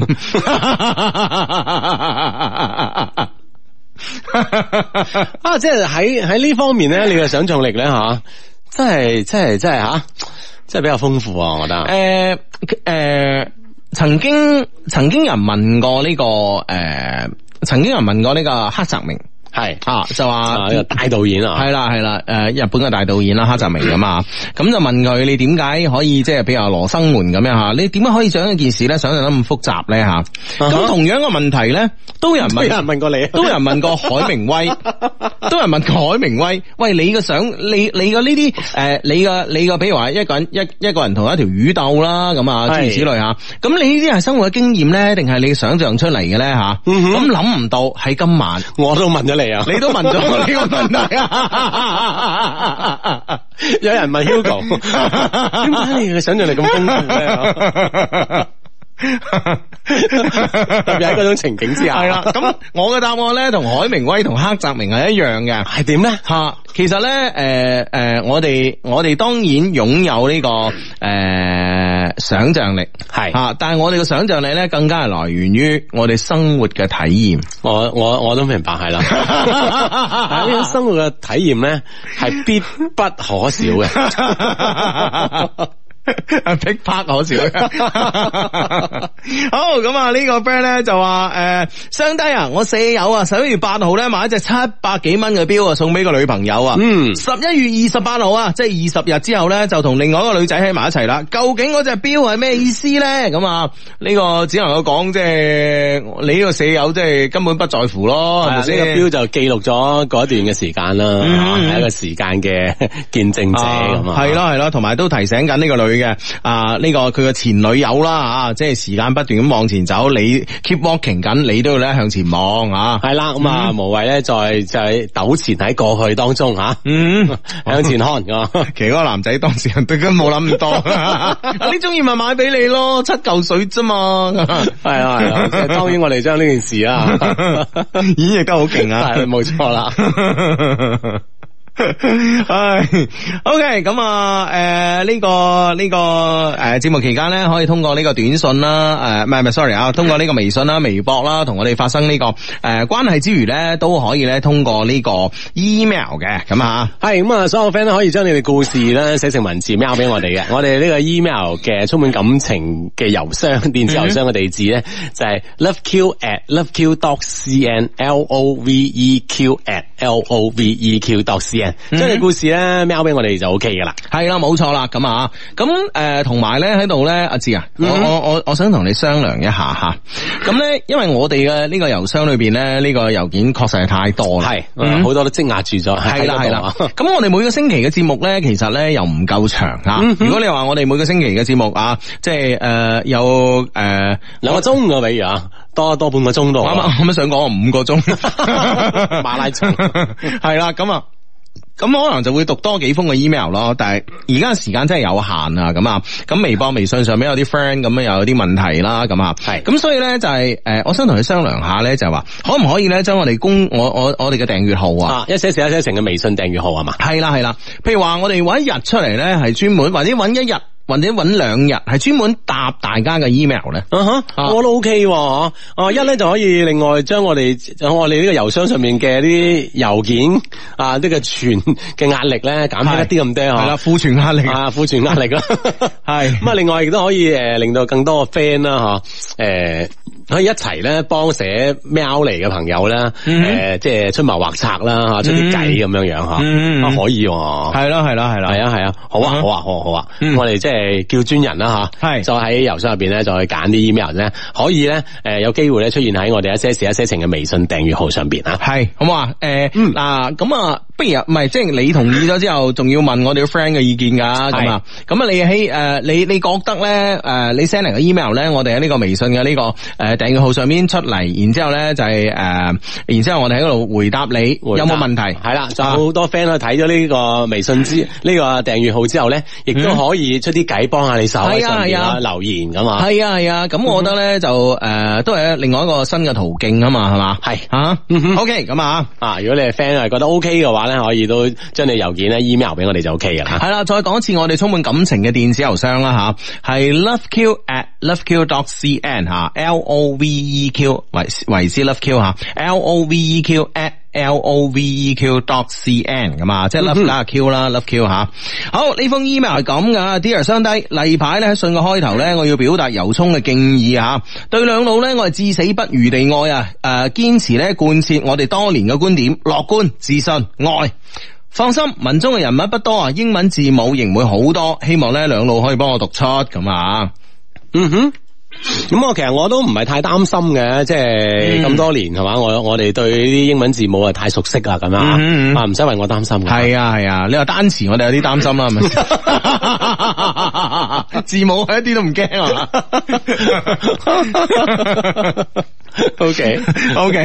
聽你節目咧已經好耐啦，由高中咧到大學啊，感謝你哋咧陪伴我度過咗無數個夜晚啊。之前嘅情路咧都係比較單調啊，高中三年咧基本冇咩進展，畢竟咧好似你哋所講啊咁樣啊，大學見啊嘛，我做到咗啦，嚟到咗大學，其實咧係另一番嘅景象啊，係哇！哎啊咩景象咧啊？睇下喺我哋 friend 嘅眼中，同埋嗯啊佢見到係咩景象咧？係啦，寫到呢度啊，唔記得自己自我介紹添啊！你哋咧可以叫我阿 Jim 啊，阿 Jim 咧高中嘅時候啊，我高中嘅時候咧一直咧成成績都算 OK，重點班，但係咧到咗高考嘅時候咧，屋企父母啊開始嘈交啦，嗰陣咧真係覺得好煩啊！我根本咧冇專注去温習上邊啊，最後咧我只係去到一家。專 A 嘅學校，即係大專啦吓，係嗯專科啦咁啊。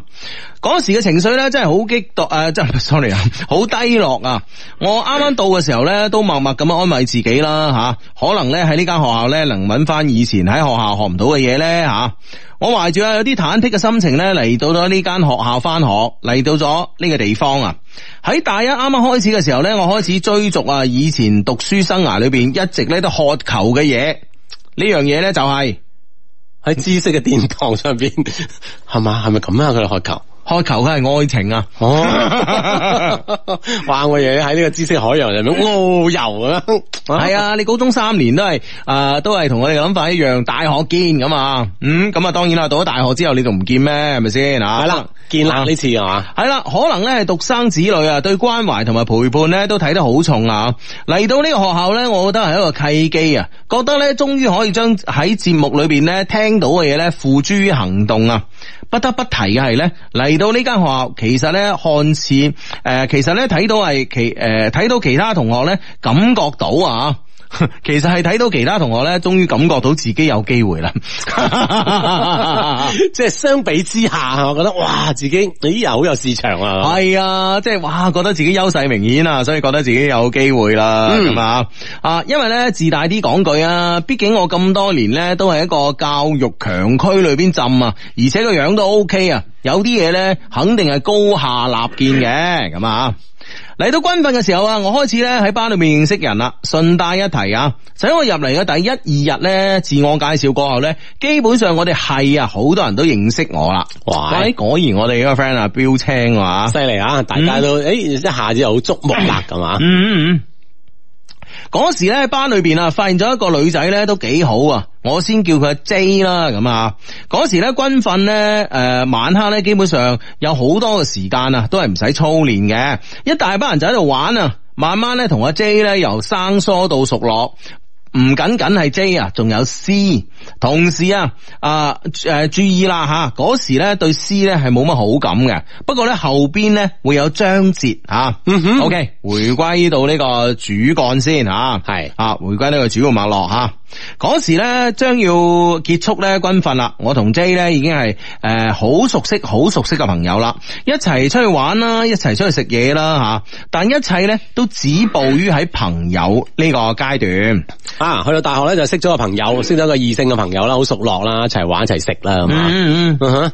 誒未有進一步嘅發展啊㗎嘛？係啦，冇錯啦。到咗軍訓結束之後呢，十一诶十一過後啊，我翻到學校啦，我參加到好多社團啦，仲有學生會。嗰、個時候呢，日子慢慢變得充實啊。我加入嘅呢係廣播站。嗰時候呢，我就慢慢發現呢，我對 J 嘅嗰份感情呢，啊、唔知道呢何時呢，好快速地消減緊喎。誒，係啦，一一個十一黃金周假期翻嚟之後，係咪因為佢社團太多啊？嗬嗯所以咧令到自己好充實，亦都無暇顧及，因為有呢個 J 嗯啊喺喺旁邊啦。係慢慢慢慢聯絡少咗啊，感情就啊變淡咗。你又冇亂估啦，人哋有寫噶字。啊點點點點點 我覺得我當時咧第一次見到佢嘅時候咧，係當佢係備胎啊，因為嗰時咧我特別留意佢嘅原因咧就係、誒、我係發覺咧佢同我以前中意嘅嗰個女生有啲似。嗯，啊哈，可能咧咁樣做有啲賤啊，但係咧諗到呢度咧，我已經做咗一個決定，係斬纜啦，冇錯，我做得好快，好決絕啊！佢察覺到咧，佢已經察覺到我開始咧對佢不理不睬啦，就開始不斷咁樣揾我啦，喺微信啊或者通過其他人咧嚟旁敲側擊咁樣啊，啊哈嗯喂，睇嚟阿 J 咧，即係對我哋 friend 咧就一路都好有好感啊。係啊，咁啊，咁、嗯哼可能咧人哋女仔咧又情竇初開咧，係咪先？啊，見到一個啊咁優秀嘅男生，係啦，又咁關注自己，咁樣出嚟玩玩下，咁樣誒，唔係唔係唔係玩啊，出嚟又玩過食過嘢咁樣 啊，啊哈咁覺得，誒會唔會係我佢就係我嘅初戀咧？咁啊，但係諗唔到呢個男仔咧，即係坦白講啦，我哋呢個 friend 阿占咧，我覺得佢係呢個情商咧係輕有啲低嘅。啊哈，嗯啊咁啊，可能亦亦都係急於咪即係忙忙於呢個公務啦，嗯 所以公務繁忙啊，係啊係啦位高權重， 啊斬纜啊嘛點解我見到嗰啲咧拉嗰啲咧中紀委拉嗰啲位高權重嗰啲咧，全部好多情婦嘅咧？嗯嗰啲咪應該好忙嘅咩 吓？係係咯，點解啊？點解咧？真係啊，即係要拉佢，嗯 係拉佢，即係問過佢先知啊！即係拉咗佢問， 點解你咁樣？特別好似阿阿志啲咁嘅單身狗係 嘛？咁得閒啊！係咯，真係啊！咁多國家大事你管係咪先？ 啊，你真係 啊，啊！咁我哋嗰啲，我哋呢個 friend 咧就咁啦，啊嘛，即係迅速斬纜啊！嗯，係啦吓，最後啊，大一極度自我嘅我咧，刪咗佢嘅好友啊！哇，你會唔會有啲衰啊？使乜做到咁絕咧？嗬，係啊畢竟都係同學一場，咁就可以係啊係一個普通朋友存在喺度啊嘛。喂，你真係刪人好友咧呢樣嘢咧，我覺得嗱，第一咧就好傷人自尊心，係係咪先？即係呢個世界咧係公平噶嘛，係咪先？喂，你單方面你話唔同我 friend 啊，就唔同我 friend 啊咩？係咪先？喂，大佬你啲。即係衰嘢啊，做朋友啲嘢咧，冇話係有啲咩價值上嘅交換啊，即係唔會話誒、呃大佬即係誒、呃大家即係做生意啊，簽合同咁樣啊。係喂，你點解要誒誒、呃中間要停咗個 stop 咗個合同啊？你俾個解釋我啊！即係做朋友嘢咧，唔需要一定有呢個解釋嘅咁啊。但係咧，就係你咁樣做咧，的確係即係情商好低啊！我冇話錯你啊，占。嗯哼，係啦，點解會咁樣樣咧？但係可能佢諗住，唉，費事咩啦，咁係嘛，嗯就嗯啊費事佢成日揾我啦做，出一啲咁唔理智嘅行為啦，咁啊，係啦啊刪咗對 方啊，係啦，咁啊，但係呢度咧，雖然係咁樣噃，但係咧故事咧並冇結束啊。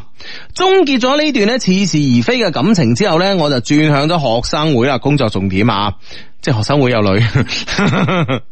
嗰時咧，我會因為一啲嘅才藝啊，括好喺度咧要感謝兩老啊。面試嘅時候咧，我模擬電台節目啊，模擬嘅咧就係雙低嘅節目版頭啊，然後點，梗係就 pass 咗啦。 嗯哎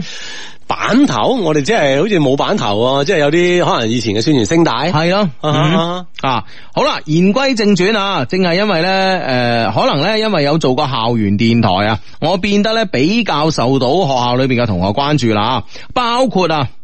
其中包括一個大二嘅師姐。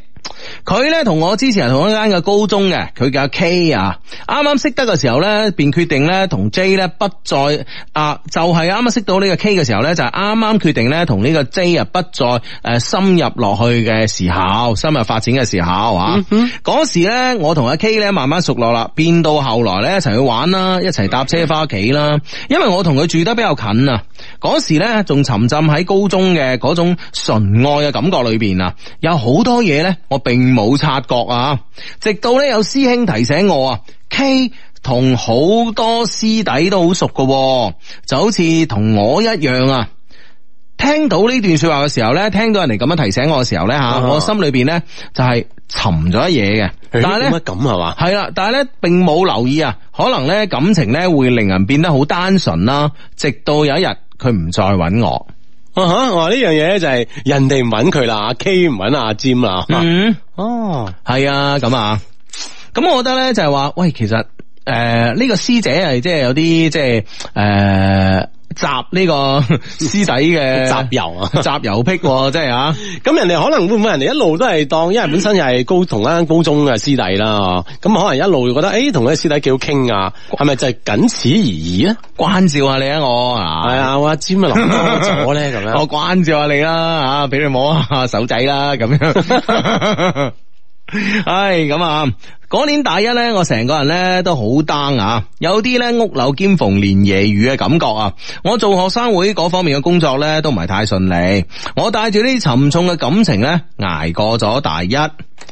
其實咧，誒、我睇起身咧，可能係一個好花嘅男生啊。但係咧，我哋感情呢啲嘢咧係好執着嘅，有點戀戀不捨。一段咧未開始嘅愛情咧，影響住我嘅時間唔算長，僅僅一個月。過年之後啊，大二走了，我啊開始咧喺部門裏邊咧變得活躍，為此奔波啦咁啊。過年之後就大二唔係嘛？係啊，應該係暑假過後先係大二係啊，嘛你你一個學期捐叫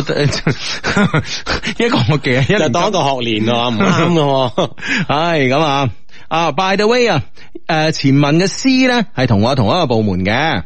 啊！嗰時咧之所以討厭佢啊，係因為咧覺得佢可能咧有啲囂張，所以咧對佢啊唔誒對佢咧根本上冇咩好感。但係咧因為啊做上咗學生幹部，部門裏邊嘅成員咧當然要慢慢熟絡一下啦。咁啊，C 咧其實同 J 咧早已經係閨蜜啦。哇哦，C 係有關係嘅，兩個人好熟絡吓。我呢個人呢，就係、比較誒、呃口賤啊，因為呢同詩有啲熟，有時呢就補刀啊，有時呢就神補刀一啲啦，俾阿詩啊，咁佢呢亦時亦有時呢會反擊一下，慢慢呢有啲嘢呢就變得好熟啦。嗯，時間一長啊，我奔波喺校園晚會舞台上面嘅機會咧就越嚟越多。嗰時咧感覺啊，縱使冇愛情啊，我都好充實咁啊。唉，我站在台上咁 啊，嗯找到理想，一於要站在台上。 係啊啦，真係冇咩感情都冇所謂啦咁。啊 系啦，直到啊，當我準備咧將部門交俾下一屆嘅時候咧，我先至發現啊，唔知咩時候開始咧，我對詩啊呢個咧看似好自大嘅女漢子啊，有啲觀念，有啲觀點上邊咧係改變咗，有啲改觀啦吓。啊，誒、佢喺部門啊接到坑嘅時候咧，我都盡量幫佢頂下，即係俾人跣嘅時候啦吓。係啊，起初咧覺得係同班又係同部門啊，幫佢頂下啦，冇所謂啦，咁啊，即係啊，嗯哼，慢慢啊，咁樣嘅行為咧，我就做得慢 慢，我慢慢咧做得越嚟越多。哇，咁多人扇呢個詩嘅咩啊，大佬？反正佢嗯就即係啊，即係心口個勇字啦，有得可以擋得啊擋啊，幫下係師啦啊。係咁啊，同呢個女生咧開始熟絡啦，了解到啊，其實咧佢係一個好陽光嘅人啊，我哋咧有一樣共同嘅愛好。因為咧，我識畫畫啊、攝影嗰啲嘢啊，啊咁啊，呢啲係共同愛好啦，一樣嘅愛好啊。嗯咁啊，我哋咧變得默契啦，一啲奇怪嘅感覺咧，亦開始咧喺呢個時候咧萌動咯噃。好如朦朦朧朧開始啦，咁啊係，啦係啦係啦，嗰時咧開始我哋咧就變得形影不離啦吓。嗯，嗯。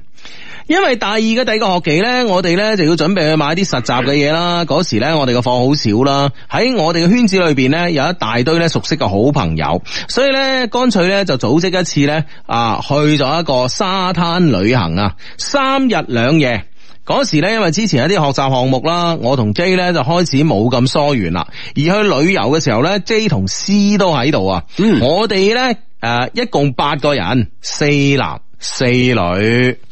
三日兩夜嘅旅行咧，就因為呢、個即係即將準備實習啦吓，時間多咗，就係一個咁嘅四男四女嘅。嗯哼，誒，旅行總係會有好多故事會發生啊，係咯，誒、就算冇故事咧，我哋去旅行之前，我哋都期待有想象有好多故事。我哋都期待有故事嘅，係咪先？係啦係啊啊啦，更何況呢個組合都好微妙啊，四係啦男四四女。男四女喎，啱好真係 fit 晒人數啦，係咪先啊？係啦，嗯，點樣樣咧？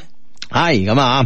第一日嘅中午啊，因為咧 J 之前咧係禮儀隊嘅啊，就想叫我咧幫我影下相，即係靚女啦，係咪先？啊，咁梗係更嗯啊加傾向於喺鏡頭上展現自己啦。啊啊，更何況我哋阿詹咧又有呢方面愛好啊，攝影啊。啊哈咁啊，嗯呃就想叫我咧幫佢誒拍輯相。嗰日咧 C 咧好似咧悶悶不樂啊，即係見到我同阿 J 拍相啊，拍攝之間咧，我開始咧同阿 C 咧傾下閒誒，sorry 啊，我開始咧同阿 J 啊傾下閒偈啦。佢就同我講，其實 C 咧係中意你噶哎，啊就唔知你嘅感覺係點樣咧，佢有顧慮啊。我知道之後咧，自己都知道咧，其實咧我對 C 咧誒、呃即係對阿 J 咧係有感覺嘅。當晚。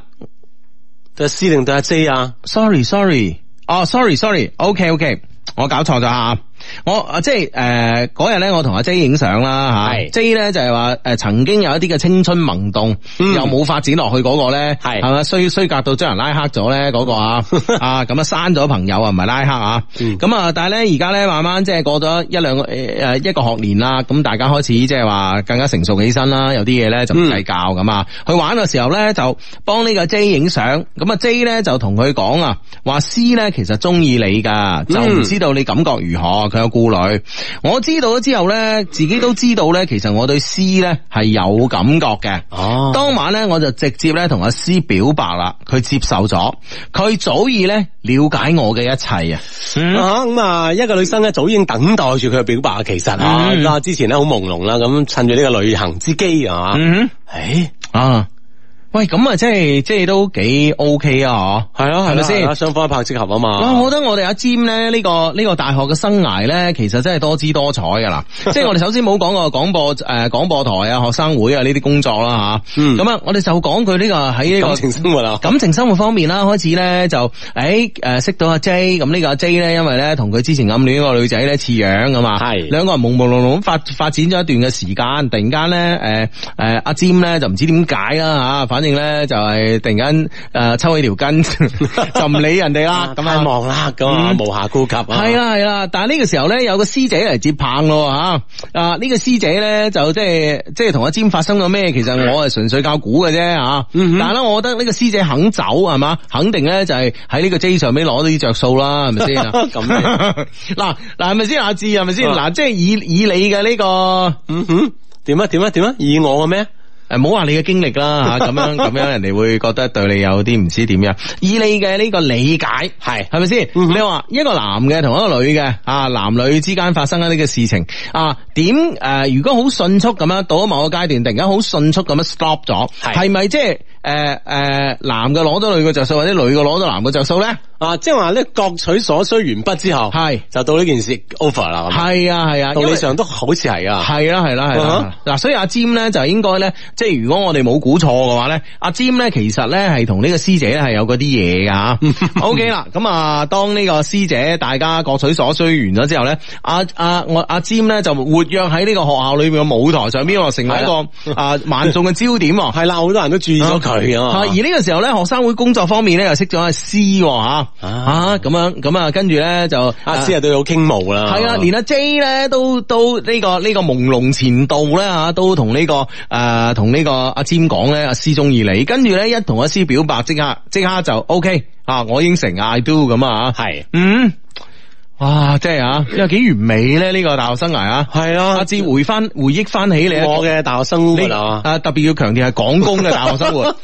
廣工嘅大學生活係同其他大學生活係唔同 嘅，有佢好即係好大嘅特徵性啊啊！係啊係啊係啊係啊！